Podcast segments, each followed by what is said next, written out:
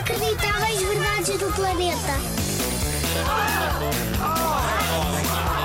Inacreditáveis. Verdades. Verdades. Do planeta.